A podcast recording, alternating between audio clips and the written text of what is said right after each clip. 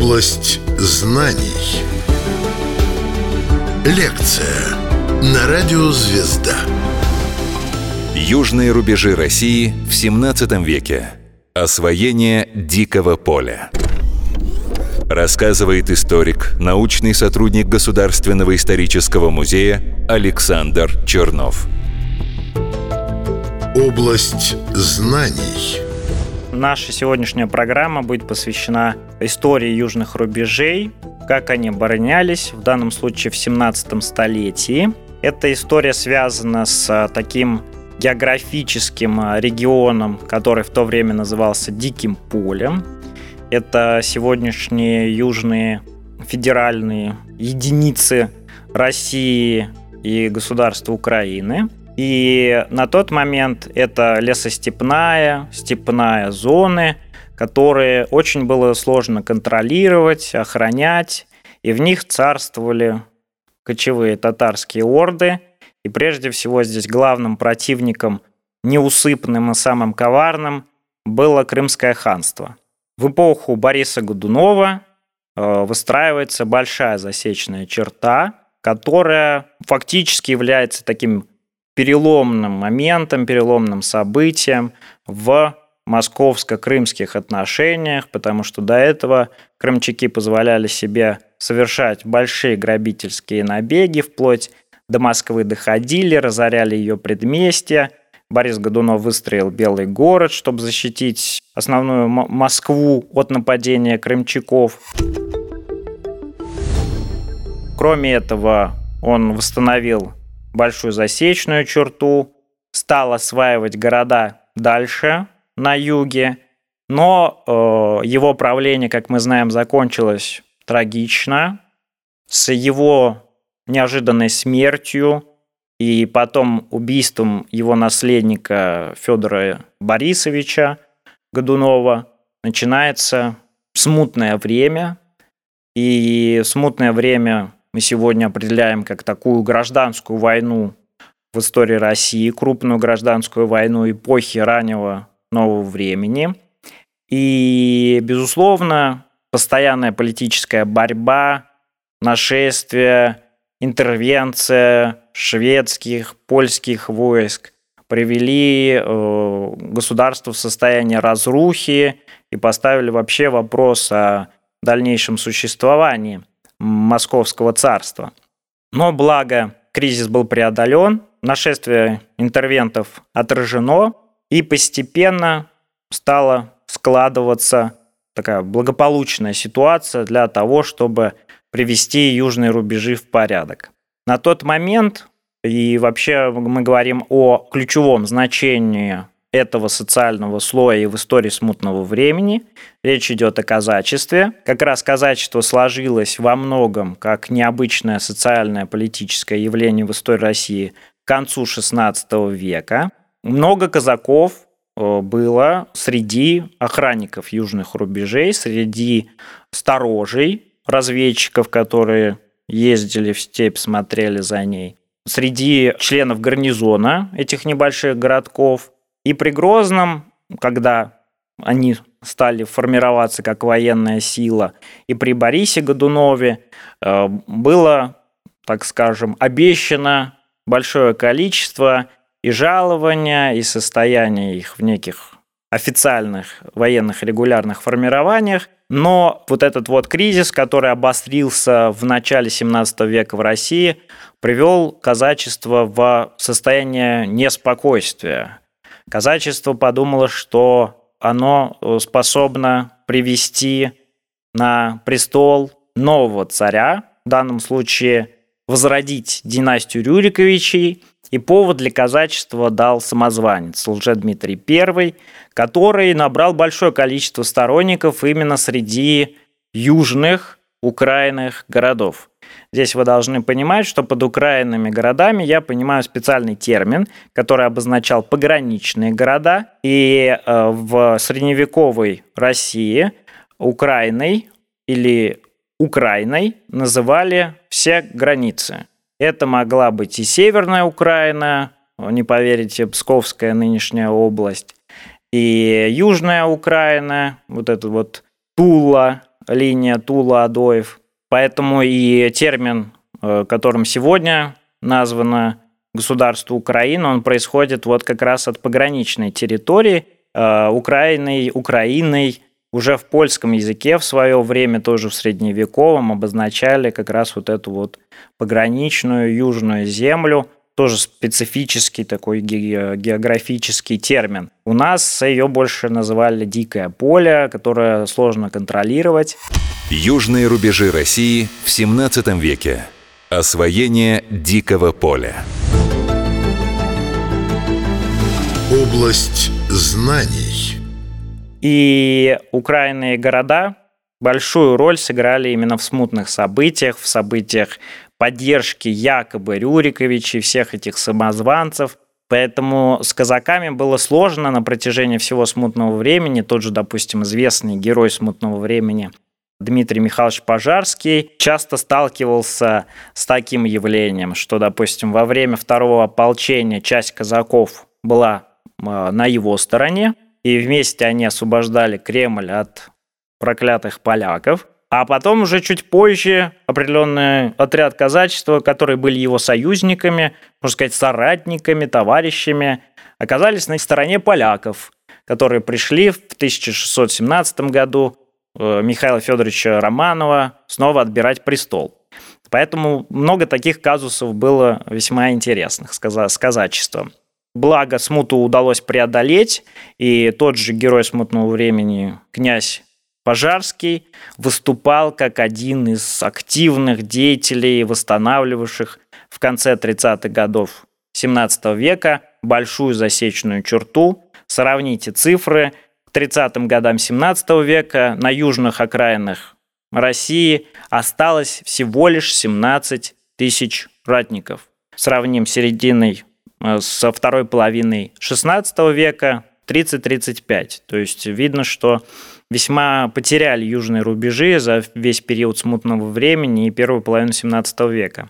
На тот момент главным противником на южных рубежах выступали именно нагайцы. Нагайские орды часто с востока, они кочевали чуть восточнее Крымского ханства, имели непостоянную политическую такую ориентацию, то, соответственно, крымчаки, то Московское царство сюда, туда, не совсем понятно. В 17 веке постоянно нападали уже на Московское царство, и поэтому южные рубежи часто укреплялись именно от их набегов. Но к середине 17 века удалось создать новую уже засечную черту. Большая засека ушла назад, в тыл, граница передвинулась на 300-400 километров южнее, и при Алексея Михайловича заканчивается сооружение уже Белгородской засечной черты. Белгород становится главным форпостом э, южных рубежей. Начинается постепенная колонизация вот этой территории между Тулой и Белгородом, заселение ее крестьянством и даже раздача неким бедным дворянам под поместье этой территории – то есть фактически правительство новые земли использовало активно для укрепления прежде всего собственной армии. И если бы не было этих территорий, то, возможно, бы и не было тех побед, которые случились в 17 веке. Плюс такой интересный поворот, когда в конце 40-х, начало 50-х годах в Москве обратился за помощью Гетман, э, такого непризнанного государства, как Гетманщина, часть запорожских казаков, которые восстали против польского правительства, против польской власти и обосновались на левобережной Украине как независимое такое государство. Богдана Хмельницкого на тот момент теснили со всех сторон – и к началу 50-х годов бы фактически всю эту вольницу прикрыли бы, если его не взял под свое крыло как раз царь Алексей Михайлович. Состоялось воссоединение в начале 1654 года левобережной Украины московского государства. Часто там, возможно, вы встречаете э, информацию об какой-то агрессии, захвате, завоевании. Нет, здесь все было полюбовно. В свою очередь, между казаками Запорожской сечи в лице Богдана Хмельницкого и московского правительства, потому что на самом деле Алексей Михайлович очень ну, не собирался воевать с Речью Посполитой, у него не было каких-то претензий на левобережную Украину, была претензия только на Смоленск. Поэтому в 1654 году началась русско-польская война долгая, и началась она именно с похода Алексея Михайловича на Смоленск и возвращения этого города, своей отчины, назад. Южные рубежи России в 17 веке. Освоение дикого поля.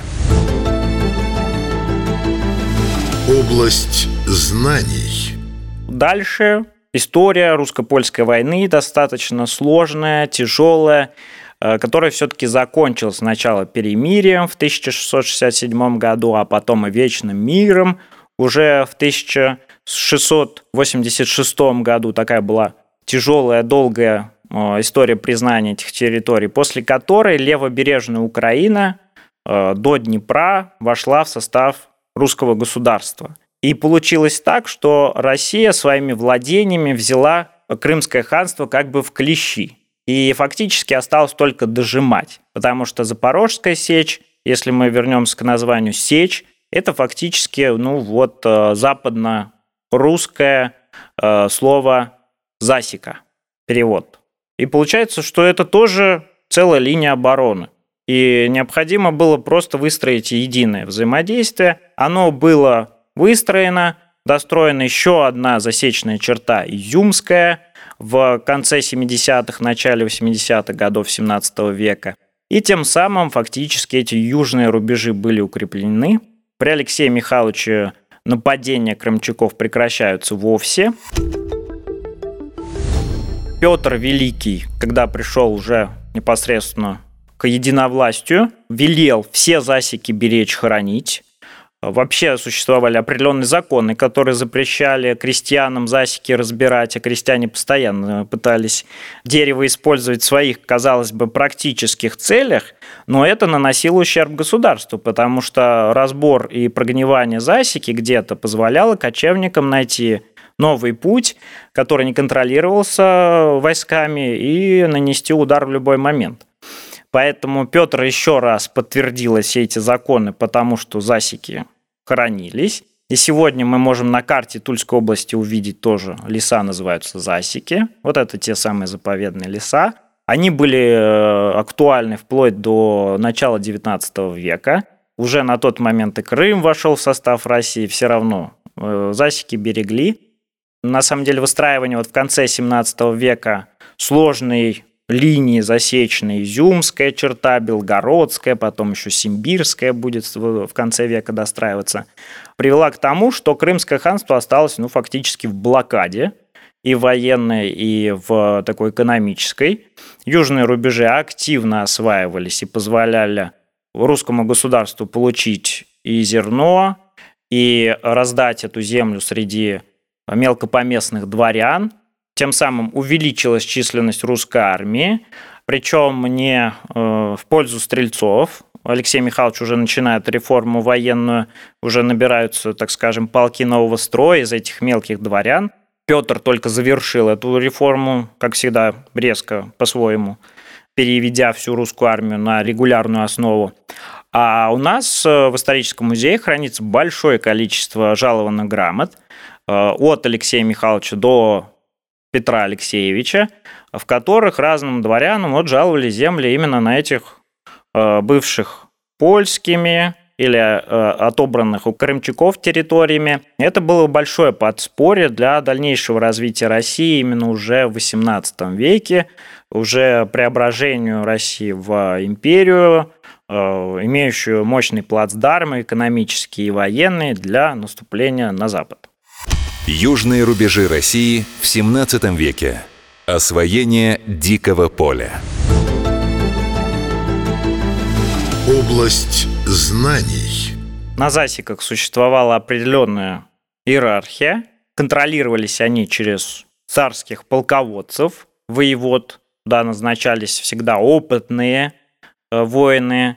Причем еще существовало местничество, Под местничеством подразумевалась система, когда высшие должности в государстве занимают самые родовитые люди, аристократы. Конечно, безусловно, самые богатые, самые аристократичные господа в Московском царстве могли не обладать должным военным опытом, знаниями, поэтому провалы могли идти за провалами, как только начинались какие-то серьезные войны. Но царское правительство, и потом сначала Грозный, потом Романовы, уже в 17 веке предпочитали на серьезные, такие проблемные южные рубежи назначать все же опытных воинов. Не только аристократов, не только богатых, но именно опытных воинов, которые Э, могли бы своевременно защитить эти южные рубежи. Дальше в подчинении воевод, которые базировались в крупных э, крепостях, городах-крепостях, как, например, Тула, э, Белгород уже в 17 веке, находились засечные головы, которые контролировали те или иные участки засечной черты. Еще была должность такого засечного завхоза, который занимался состоянием засечной черты, следил за тем, чтобы крестьяне где-то там ничего не разворовали. Если где-то уже засека давно стояла, изгнила, прогнила, э, необходимо было снова э, порубить лес. И это была очень ответственная, серьезная должность, потому что контролировать вот эти большие участки, территории с разного рода рельефом было достаточно непросто. А поэтому выстраивалась очень мощная иерархия. После засеченных голов и засеченного вот старосты шли непосредственно отряды, набранные из местных жителей. Примерно э, одного человека из 20 брали. Такая была подушная фактически подать. Набирали из них отряды, и эти отряды охраняли небольшие городки. Допустим, Наши современные археологи в Туле провели исследования и нашли в а, тульских засеках остатки вот этих деревянных ворот, через которые русское войско контролировало проход на территорию России и выход в степь сторожей в случае чего. И охранялись, соответственно, торговые караваны, чтобы крымчаки на них не напали ни в коем случае. Такая система была достаточно мощная, устойчивая, развитая. Эта страница из военной истории России достойна своего упоминания, прославления и популяризации. Рассказывал историк, научный сотрудник Государственного исторического музея Александр Чернов. Область знаний.